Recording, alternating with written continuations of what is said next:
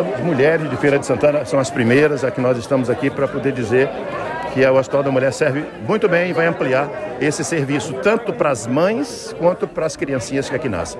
Portanto, satisfeito em investimentos que a gente faz aqui nessa área, na Fundação Hospitalar e no Hospital da Mulher, porque reflete diretamente na vida de crianças que aqui nascem e de mães que aqui têm seus filhos. Porque são investimentos absolutamente necessários à vida. Eu, eu gosto muito quando a gente trabalha em salvar vidas. Aqui é um lugar que todos os dias a gente salva vidas. O que se viu aqui dessa criancinha, Ravi Luca, que é uma criança que nasceu com menos de seis meses, tem 30 dias hoje que que teve o parto, é uma mãe que vai ficar aqui no hospital dois meses, para poder essa criança chegar ao peso mínimo necessário.